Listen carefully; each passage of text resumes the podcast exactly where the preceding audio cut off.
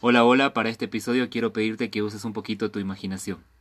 Imagínate en primer lugar a un soldado. Este soldado entra a un cuarto militar y en este cuarto militar hay una infinidad de armas, de todo tipo, especies, tamaños, colores, y de repente escucha un bombardeo afuera y lo único que puede hacer es salir a pelear en ese bombardeo. Sin embargo, él no está entrenado, no sabe usar el uniforme, de hecho no lo tiene, no sabe de camuflaje, no conoce de estrategias, tampoco conoce el tipo de armas, no sabe cuánto pesan, cómo se calcula el dotamiento de, de municiones, no sabe para qué sirve cada una de ellas, sin embargo, tiene que salir a pelear. No puede escapar, no puede correr, no puede esconderse, solo puede pelear. ¿Cuál crees que será su destino? Bueno, en este episodio también vamos a ver la batalla espiritual, la batalla que un cristiano, que un líder debe de tener y enfrentar cada día en su servicio de liderazgo.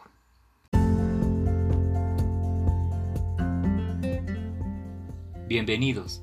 Soy el hermano Edgardo, discípulo de Jesús, y a través de esta serie quiero compartir contigo toda la riqueza que he adquirido a lo largo de unos 18 años en el liderazgo juvenil católico. En estos episodios estaremos compartiendo sobre diferentes aspectos que tienen que ver con las realidades a las que nos enfrentamos en este camino de responsabilidad, pero también de servicio y amor que tenemos por las almas que Dios nos ha confiado. Ser líderes es una gracia. Dios nos ha mirado a nosotros para llevar a su pueblo hacia Él. Dios quiere seguir extendiendo su obra por medio de tus manos, tus pies, tu corazón y sobre todo tu servicio. Por ello, quiero acompañarte en este camino y es para mí una gran bendición saber que me escuchas y que juntos estamos haciendo una obra maravillosa. Pues Dios juega en nuestro equipo, va al frente en la batalla y nos ha llamado en la unidad que es un don de su espíritu y de su amor.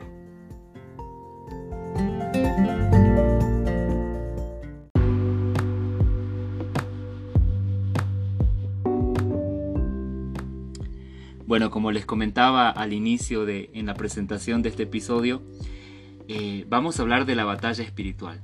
Esto es algo que todos los líderes tenemos que enfrentar, pero que a veces no sabemos y tenemos un poco de miedo a esta realidad y a veces le escapamos también. ¿eh? Muchas veces yo he encontrado algunos líderes que no saben qué hacer en el caso de que se presente una batalla espiritual cuando están orando por alguien, están en un retiro, están en una dinámica, están en una sesión ordinaria y alguna persona presenta algunas dificultades eh, espirituales y no saben qué hacer. Y salen corriendo o no saben cómo enfrentar esa realidad. Y bueno, más allá de eso, también en la vida personal no, están entrenados, no saben cómo eh, seguir un proceso de entrenamiento en esta fortaleza espiritual que nosotros debemos de tener porque al estar al frente eh, de un grupo o de una comunidad, también estamos al frente de esta batalla.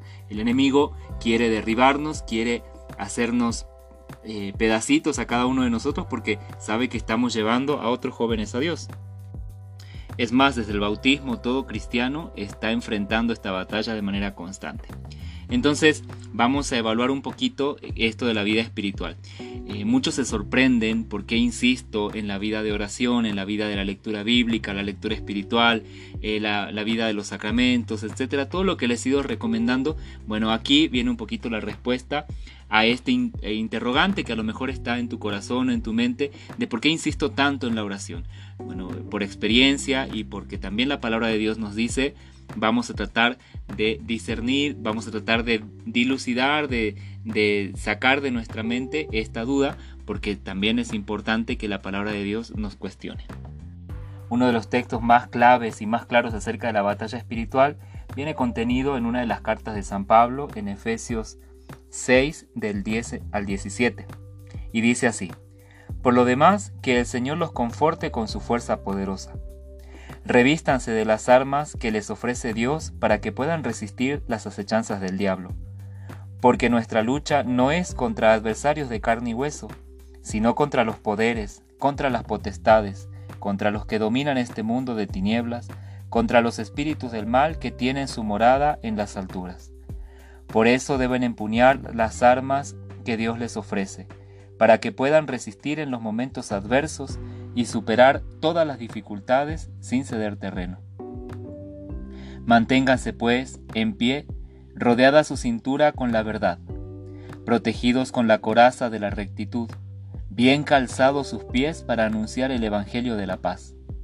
Tengan en todo momento en la mano el escudo de la fe, con el que puedan detener las flechas encendidas del maligno. Usen el casco de la salvación y la espada del Espíritu, que es la palabra de Dios. Palabra de Dios, te alabamos Señor. Este texto deja muy claro algo muy importante y muy impresionante en todo esto. Nuestra lucha no es contra seres de carne y hueso. La palabra de Dios también en otro momento se referirá a través de Jesucristo a decirnos no tengan miedo de aquel que puede matar el cuerpo, sino de aquel que puede matar el alma. Entonces la batalla espiritual es todavía más trascendente, más especial y más fundamental de pelear que la batalla de carne y hueso, así como lo poníamos al inicio con, el, con este soldado que no sabía qué hacer.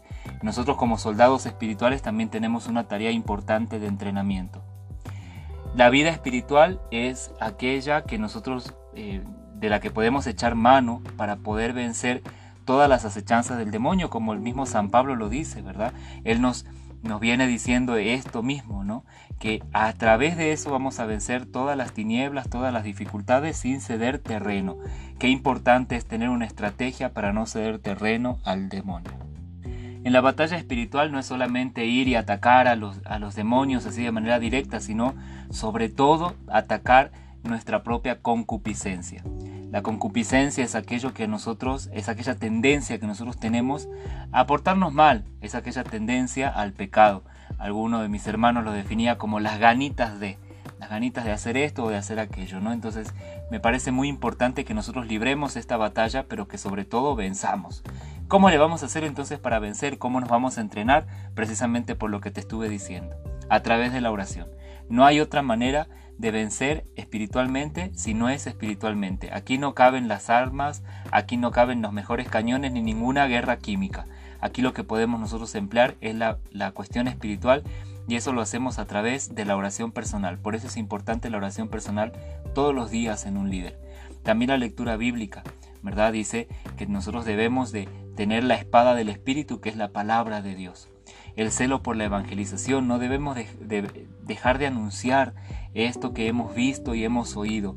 Esto es parte de la batalla espiritual, anunciar con nuestra vida.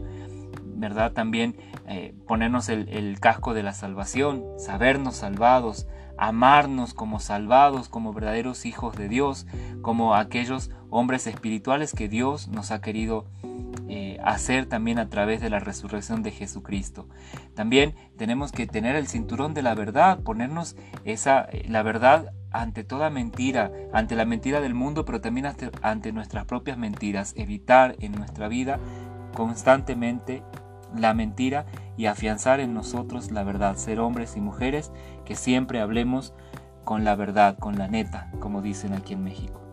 Entonces, en primer lugar, yo te quiero invitar a que eh, eh, invites a Dios a tu vida, que lo dejes entrar, que lo dejes obrar, que lo dejes actuar y Él se va a encargar de lo demás. Por lo tanto, no puedes tener miedo ante una situación espiritual negativa, ante una liberación, ante un problema de sanación, algún problema que algún muchacho o alguna muchacha te presente, pues tú estás defendido por, las, por el poder de Dios. Si tú estás orando, si estás leyendo la Biblia, si estás llevando una vida de, sacramentos, ¿verdad? Te confiesas, vas a misa, haces adoración eucarística, rezas el rosario, no tienes por qué tener miedo. Y ya tienes las armas ahí. Solo es saber usarlas y emplearlas, sobre todo aprenderlas, ¿verdad? Que nos aprendamos el rosario de memoria, que nos aprendamos jaculatorias de memoria, que aprendamos algunos textos bíblicos para que podamos enfrentar las mentiras del mundo. Bueno, todo eso es importante dentro de nuestra vida espiritual. Para esto también es sumamente importante haberle entregado la autoridad a Jesús. Entrégale la autoridad de toda tu vida, de toda tu persona. Que el Señor siempre, siempre te esté protegiendo. Yo les, les confieso una oración que yo hago en cada Eucaristía. Yo, gracias a Dios, tengo la bendición de poder participar todos los días de la misa y en el momento de la consagración, al hincarme, le pido, cuando se está consagrando el pan, le pido a Jesús que cuando Él entre en mi cuerpo me sane, me sane mis heridas, me sane la salud física, la salud espiritual, la salud emocional, la salud afectiva. Y cuando se está consagrando el vino, es decir, ya la sangre de Jesús, pues también le pido al Señor que me proteja, que me rodee, que me selle con su sangre preciosa, que me envuelva en su sangre para que me defienda de todo mal y me siga consagrando a Él. Yo creo que esto te puede ayudar mucho también en tu vida espiritual, pedirle al Señor que su sangre te selle y entregarle toda autoridad, que selle tu casa, tus bienes, tu trabajo, tu familia, tus amigos, tu novia, tu novio, que selle todas las áreas de tu vida para que tú seas una persona completamente consagrada a Dios. Algo importante también que necesitamos hacer y crecer y que no quiero dejar pasar en cuanto a la vida sacramental es recibir dignamente los sacramentos, sobre todo el sacramento de la Eucaristía.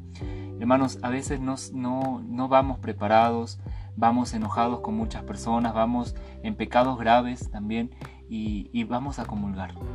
Esto me parece una falta importante a corregir. Necesitamos darnos cuenta que Jesús nos necesita puros, ¿verdad? El corazón donde va a habitar Jesús tiene que ser un corazón limpio, entonces necesitamos esforzarnos más por confesarnos, por mantenernos en gracia, por estar recibiendo este sacramento con la suficiente dignidad como Él lo merece, ¿verdad? Es Jesús el que entra en tu vida.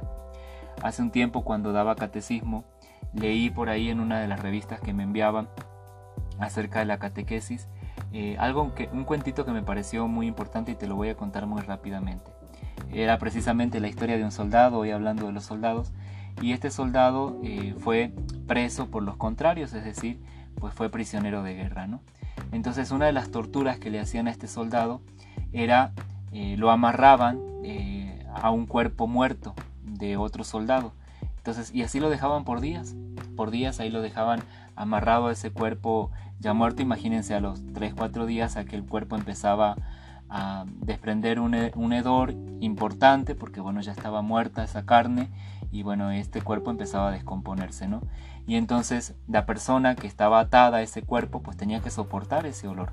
Y esa era la tortura, en eso consistía la tortura.